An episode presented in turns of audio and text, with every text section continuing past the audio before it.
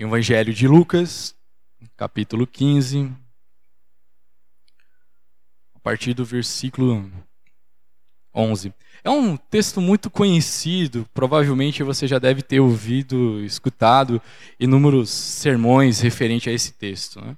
Ele fala do filho pródigo ou do filho perdido. Está lá no Evangelho de Lucas, no capítulo 15, a partir do versículo 11. O interessante é que esse texto, quando eu olho, na verdade, para ele, eu vejo que ele conta a minha história e conta a sua história conta a nossa história como igreja também, porque muitas vezes eu e você temos a postura dos filhos que vão ser contada nesse texto.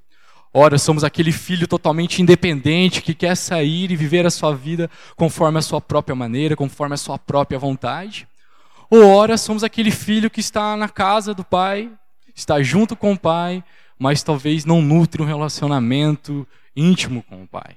Muitas vezes eu e você, como pessoas, ser humanos, como os crentes em Jesus, agimos dessa maneira. Muitas vezes eu e você, como igreja, também, infelizmente, agimos dessa maneira. É, durante essa semana, a gente vimos um acidente com o time da Chapecoense, um trágico acidente. E durante esse acidente, essa tragédia, muitos de nós provavelmente devem ter pensado refletido sobre a vida. A gente abre as redes sociais, Facebook, Instagram, seja qual for, a gente vai ver inúmeras mensagens de pessoas refletindo sobre a vida, como tem vivido a sua vida, ou como tem aproveitado a sua vida. Estamos terminando o ano de 2016 também. mês de dezembro, véspera de Natal, chegando o final do ano, também é um período que eu e você também refletimos sobre a nossa vida. Como temos levado, o que a gente tem feito, tem deixado de fazer. E sobre isso que eu gostaria de conversar com você brevemente essa manhã, sobre a vida. Quais têm sido as suas escolhas? O que tem motivado as suas escolhas? E também qual tem sido a nossa escolha como igreja? E o que tem motivado a nossa escolha como igreja? Será que por acaso a gente tem olhado para Deus e tem falado: Senhor, eu quero viver a vida conforme a minha vontade, conforme o meu jeito? Deixe-me sair. Ou será que simplesmente a gente tem estado na casa, na pres... talvez ouvindo de Deus, cantando sobre o Senhor, até mesmo participando das aulas e dos cultos dominicais, e somente isso, e não tem procurado criar e ter um relacionamento íntimo e genuíno com o Senhor? É, eu acredito que talvez as respostas para esses questionamentos podem definir ou vão mostrar, talvez, que tipo de vida cristã você tem levado, ou que tipo de evangelho eu e você temos vivido e talvez até mesmo pregado. Eu gostaria de convidar você novamente a fechar os seus olhos para que a gente pudesse fazer novamente uma breve oração. Senhor Deus, eu quero te louvar pelo seu amor, eu quero te agradecer, Deus, pelas grandes coisas que o Senhor tem feito pela nossa vida. Eu quero te agradecer porque o Senhor é bom e o Senhor é bom o tempo todo, Deus. Muito obrigado. Muito obrigado porque a todo tempo, a todo momento, o Senhor está nos, nos lembrar disso, que o Senhor tem cuidado de nós, que o seu amor é imenso, Deus. Muito obrigado por isso, Senhor Jesus. Pai, eu te peço, Deus, que nesse momento que nada possa vir tirar a nossa atenção daquilo que o Senhor quer ministrar sobre as nossas vidas essa manhã, ó Deus. Que nada venha roubar, ó Deus. Por favor, Senhor. Senhor Jesus tenha total liberdade, Espírito Santo tenha total liberdade para ministrar as nossas vidas, ó Deus, e que a gente possa vir sair daqui diferente de como nós chegamos, ó Deus. Assim que eu te peço, Deus, em nome de Jesus. Amém. É interessante também quando se a gente olha hoje para as músicas, propagandas, filmes, novelas, livros, muitos dizem para a gente: viva a vida, aproveite a vida. Tem uma expressão muito interessante em latim, como uma professora minha de matemática uma vez falou, Margiene, disse para mim: Carpe diem, Tiago, aproveite a vida, viva o momento, viva intensamente. E eu gostaria de dizer para você, igreja, Carpe diem, viva a vida, viva o momento, viva intensamente, mas viva na presença do Senhor. Viva junto com o Senhor. A peça que a gente acabou de ver novamente, ela expressa o amor e o cuidado de Deus também. A mesa qual iremos participar também, ela expressa o amor e o cuidado de Deus. Então, viva esse amor, viva esse cuidado intensamente. Desfrute dele. Desfrute dele. Vamos ao texto. partir do verso 11. Jesus continuou, um homem, Jesus continuou a sua parábola dizendo: Um homem tinha dois filhos. O mais novo disse ao seu pai: Quero a minha parte da herança. Assim ele repartiu a sua propriedade entre eles. Não muito tempo depois, o, filho mais novo reuniu tudo o que tinha e foi para uma região distante, e lá desperdiçou os seus bens vivendo irresponsavelmente. Depois, depois de ter gasto tudo, houve uma grande fome em toda aquela região, e ele começou a passar necessidade.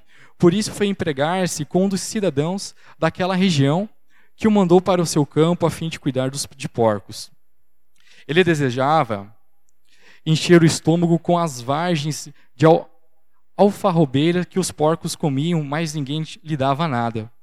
Caindo em si, ele disse: Quantos empregados de meu pai têm comida de sobra? E eu aqui morrendo de fome. Eu me colocarei a caminho de volta para o meu pai, e lá direi: Pai, pequei contra o céu e contra ti. Não sou mais digno de ser chamado teu filho. Trata-me como um dos teus empregados. A seguir, levantou-se e foi, e foi para seu pai. Estando ainda longe, seu pai viu e, cheio de compaixão, correu para o seu filho e abraçou e o beijou. O filho lhe disse: Pai, pequei contra o céu e contra ti, não sou mais digno de ser chamado teu filho. Mas o pai disse aos seus servos: Depressa, tragam a melhor roupa e vistam nele. Coloque um anel em seu dedo e calçados em seus pés. Tragam um novilho gordo e, e matem. Vamos fazer aqui uma festa e alegrar-nos. Pois este meu filho estava morto e voltou à vida, estava perdido e foi achado. E começaram assim a festejar a sua volta. Enquanto isso, o filho mais velho estava no campo. Quando se aproximou-se da casa, ouviu a música e a dança. Então chamou um dos servos e perguntou o que estava acontecendo. E este respondeu: Seu irmão voltou e seu pai matou o novilho gordo, porque recebeu de volta são e salvo. O filho mais velho encheu-se de ira e não quis entrar. Então seu pai saiu e insistiu com ele. Mas ele respondeu a seu pai: Olha, todos esses anos tenho trabalhado como um escravo ao teu serviço e nunca desobedeci às tuas ordens. Mas nunca me deste nenhum cabrito para que eu pudesse festejar com meus amigos. Mas quando volta para casa, esse teu filho que esbanjou os teus bens com prostitutas, matas um novilho gordo para ele? Disse o pai: Meu filho, você sempre está comigo, e tudo que tenho é seu. Mas nós tínhamos que celebrar a volta desse seu irmão e nos alegrar, porque ele estava morto e voltou à vida, estava perdido e assim foi achado. Amém. Meu irmão, minha irmã, quando eu olho para esse texto, eu vejo claramente a minha vida e a sua vida. Quando eu olho para esse texto, eu percebo que muitas vezes eu sou aquele filho que digo para Deus: Senhor, eu quero viver a vida conforme a minha maneira, conforme a minha vontade. E saio por aí. Muitas vezes eu também, eu, quando eu olho para esse texto, eu, eu vejo que eu sou outro filho, que estou na casa do Pai, estou na presença do Senhor, digamos, no templo, igreja, frequento os cultos dominicais, canto todas as músicas e até sei alguns versículos de cor e sorteado. Mas, infelizmente, não vivo ao Senhor ao qual conheço na teoria.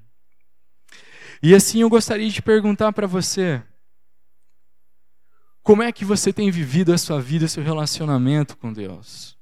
Será que muitas vezes você entra nessa, nessa casa, você até participa de algum ministério, até conhece mais de um versículo decorado e até cita por aí. Você conhece Deus perfeitamente, talvez, digamos, uma forma teórica. E assim eu pergunto: você conhece o Senhor de uma forma prática? Você tem vivido ao Senhor que você canta, ao Senhor que você até mesmo prega? Assim eu pergunto para você: como está a sua vida e seu relacionamento com Deus? Muitas vezes eu e você vivemos como o primeiro filho. Pedimos dizemos para o Senhor: Senhor, eu quero viver a minha vida conforme a minha vontade. E resolvemos viver conforme a nossa própria vontade, até ela se parece boa, até ela parece legal. O que tem de errado? A gente pegar, sair e aproveitar a vida. Mas o grande problema está nas consequências das nossas escolhas. Está as consequências das nossas escolhas. É, tem uma frase de um poeta chamado Pablo Neruda. Ele diz que nós seremos eternos prisioneiros das nossas escolhas. Eu concordo com essa frase até uma parte, que seremos eternos prisioneiros das nossas escolhas. Eu concordo com ela, só discordo dessa parte que seremos prisioneiros das nossas escolhas, porque quando olho para esse texto, vejo o perdão do Pai. Eu vejo a graça do Senhor que está disponível para a minha vida e para a sua vida. Sabe, as nossas escolhas vão trazer consequências para a gente. Eu acredito que Deus também não vai nos livrar das nossas consequências. Mas aí entra um caráter do Senhor que se chama justiça. Mas outro lado entra um caráter do Senhor que se chama amor. Ele não vai te livrar das suas consequências, não vai me livrar das consequências das minhas escolhas, sendo elas negativas ou positivas, mas ela com certeza, Senhor, com certeza vai me ajudar eu e você passar por essas escolhas. Ajudar a gente passar por essas escolhas por quê? Para que o nome do Senhor seja exaltado e seja glorificado. Vai nos ajudar por quê? Se eu e você reconhecer o Senhor, e como diz o apóstolo João, lá nos, numa das cartas, que se com a nossa boca confessarmos os nossos pecados, o Senhor, Ele é justo para nos perdoar. E acredito que se assim nós confessarmos os nossos erros para o Senhor, reconhecermos as nossas escolhas erradas, o perdão do Senhor vem através das nossas vidas e entra outro versículo em nossa vida que diz aquele que todas as coisas cooperam para aqueles que amam o Senhor. Pensando sobre isso, eu acredito que esse texto nos convida a duas coisas. A primeira delas, a reconhecer o Senhor e a se e voltar para a sua casa, voltar para a sua presença. Outra coisa, acredito que esse texto também nos desafia a gente não simplesmente viver o Senhor de uma forma teórica, mas assim a viver o Senhor de uma forma prática. E que como igreja, a gente não venha simplesmente nos encontrar aqui entre quatro paredes, mas sim ir para fora dessas quatro paredes. Tem uma frase de um autor que eu gosto muito, um Goldman, em um dos seus livros, ele acaba dizendo que a igreja ela perde todo o seu sentido e significado quando ela simplesmente se preocupa somente com o culto de domingo. Porque daí a gente deixa de praticar o ID, quando a gente simplesmente se preocupa com o culto de domingo. Quando a gente se preocupa com o culto de domingo, a gente deixa de exercer o amor e o cuidado ao próximo. Esse texto também, quando olho para ele, ele fala para mim, ao meu coração, viva o Senhor intensamente. Viva o Senhor intensamente. Exerça o amor, exerça o cuidado ao próximo, onde quer que você estiver. E assim é o meu desafio para você, igreja, que você possa vir viver o Senhor intensamente. Que se você está sendo aquele primeiro filho que fez as, as escolhas erradas e saiu por aí, mas que você possa vir tomar a sua a mesma postura que ele tomou, voltar para a casa do Pai, voltar para a presença do Senhor. Tem um salmo que eu gosto muito que diz que vale mais um dia na presença do Senhor do que mil dias em outro lugar. Isso eu gostaria de dizer para você, meu irmão, minha irmã. Vale mais um dia na presença do Senhor, vivendo intensamente na presença do Senhor, do que mil dias em outro lugar. Em que mil dias em qualquer outro lugar. É, outra coisa que eu gostaria de incentivar você, igreja, exerça o amor. Exerça o amor. Como diz novamente o apóstolo João, em 1 João, é, ele fala que o nosso amor não deve ser simplesmente palavras, mas o nosso amor deve ser atitude. Então, viva e pregue o amor do Senhor. Por que eu falo tudo isso? Porque quando eu cheguei aqui, a primeira vez que eu visitei a igreja foi em 2013, quando vim através do pastor Celso, né, eu conheci uma igreja. 2015, 2014, né, convite do pastor Rafael, 2015 a gente veio para cá para trabalhar junto com os adolescentes. É, e nesse tempo de dois anos aqui, eu confesso que eu aprendi a amar a igreja do Ipiranga. Aprendi a me adaptar com a forma de ser igreja do Ipiranga. E me apaixonei pela forma de ser igreja do Ipiranga. Porque eu vejo uma igreja ativa. Vejo uma igreja que investe em projeto, que investe em pessoas. Eu se eu estou aqui com o microfone na mão é porque vocês investiram na minha vida durante esses dois anos. Nós olhamos para os nossos adolescentes apresentando peça de teatro, cantando louvor, fazendo a liturgia. Vocês estão investindo na igreja desses adolescentes. Isso é exercer o amor. Temos projeto social, temos o SAMA, temos o, é, aliás, temos o CCA, temos o abrigo, temos a creche. Isso é exercer o amor de Deus. Mas não é somente isso. Não é somente isso. É muito mais do que isso. E o exercer o amor, exercer o cuidado, começa cuidando um do outro. Cuidando um do outro. Cuidando daquele que está ao seu lado. Aquele que está atrás de você. Chorando com aquele que chora. E durante esses dois anos eu experimentei isso. E eu digo agora para vocês, adolescentes, durante esses dois anos eu experimentei isso com vocês. De uma maneira ou outra vocês cuidarem de mim. No nosso grupo é um grupo muito heterogêneo, e desculpa, Estela, eu vou estourar o tempo. É muito heterogêneo. Temos as pessoas mais metódicas e as pessoas mais relax. Perdi alguns cabelos quando eu cheguei, mas eu aprendi muito com vocês de uma forma muito especial. Vocês me ensinaram que vale muito mais estar um dia na presença do Senhor do que mil dias em qualquer outro lugar. Vocês também me ensinaram do jeito de vocês a sempre voltar para a casa do Senhor. Por mais que eu faça as minhas escolhas erradas, eu devo voltar para a casa do Senhor. Vocês também me ensinaram que eu devo viver a vida intensamente. No sorriso de cada um, nas piadas sem graças de cada um. Né? Não, gente, as piadas de vocês são pior que a minha. Agora eu vou falar tal. Mas foi muito legal. Foi muito bom, muito especial o tempo que eu passei aqui junto com vocês. Igreja, o tempo que a gente passou junto também foi muito bom e foi muito especial para mim. É, a gente fala que o primeiro amor a gente nunca esquece. Eu acredito que também a primeira igreja a gente nunca esquece, né?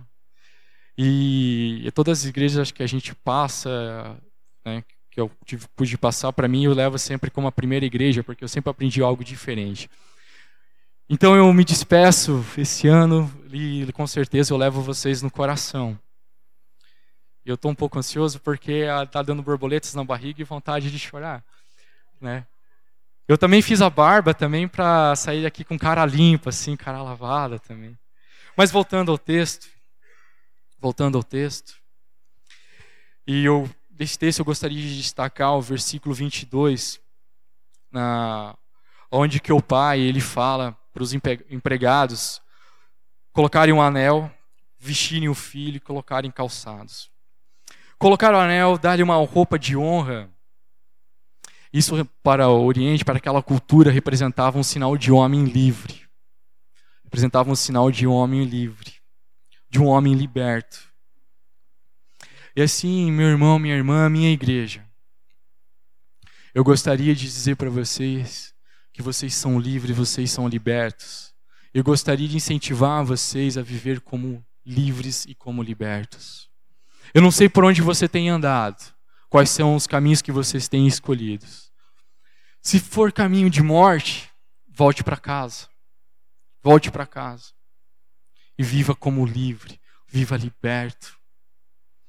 Se por acaso você simplesmente só tem frequentado, deixe de frequentar, comece a frequentar. Não estou dizendo para vocês parar de vir na igreja.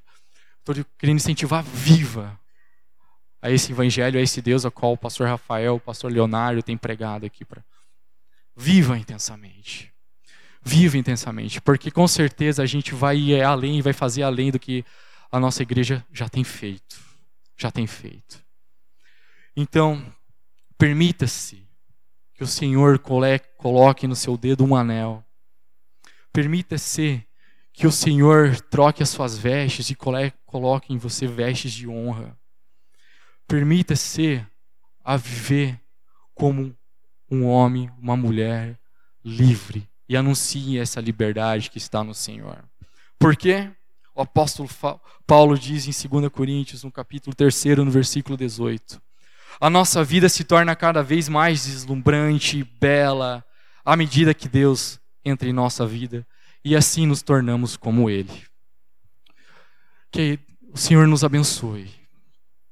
Que o Senhor nos abençoe para que a gente se torne como Ele e viva como Ele. Que o Senhor nos abençoe, que a gente seja uma igreja que não somente escute do Evangelho, mas pregue do Evangelho. Que o Senhor nos abençoe, que a gente continue a ser uma igreja que ame intensamente. Que o Senhor nos abençoe a cuidar um do outro, aprender a amar um o outro, aprender a respeitar um o outro. Porque a mesa a qual iremos celebrar fala de tudo isso. A peça a qual a gente presenciou e a qual a gente vai ver agora nos leva para tudo isso. Nos leva para tudo isso. Nos convida a reagirmos ao amor do Senhor e a voltar para a sua casa, a voltar para a sua presença e a viver intensamente na presença de Deus. Para encerrar, eu estava vindo agora de Uber.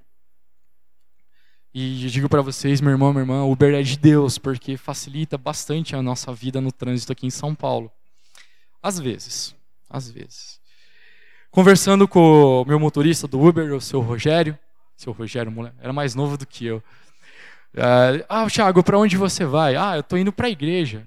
Você está indo trabalhar? Eu falei, não, primeiro perguntou, ah, você está indo trabalhar? Eu falei, é, tô e não tô, né? Porque, ah, na verdade, quando dizem pra gente que a gente faz aquilo que a gente ama, a gente não trabalha, a gente se diverte, né? Mas eu tô indo pra igreja e tal. É, mano, ir pra igreja? É, ir pra igreja. Eu não acredito muito nessa história de igreja. Ué, por quê? Ah, porque eles falam de Deus tal. E eu já frequentei um, vários tipos de religiões e nada deu certo. Eu falei, sério, rapaz, aí que tá o problema. Você frequentou vários tipos de religiões. Se você tivesse procurado conhecer Deus, talvez poderia melhorar. Como assim? A gente começou a dialogar tal, a conversar. Daí ele falou uma história que a gente deve ser o, os que nós somos os nossos próprios deuses. Porque Deus é aquele que cria tudo. Então, se eu posso criar tudo, então eu também sou assim um Deus. Eu parei e comecei a pensar nisso que ele falou. Falei, rapaz, não é que, você, não é que ele está um pouco certo? Porque muitas vezes a gente vive assim como próprios deuses. Pensamos que nós somos deuses da nossa vida, que somos Deus da nossa própria vida. Então, assim, igreja, não seja seu próprio Deus. Não seja seu próprio Deus. Não seja seu próprio Deus. Amém? Vamos orar?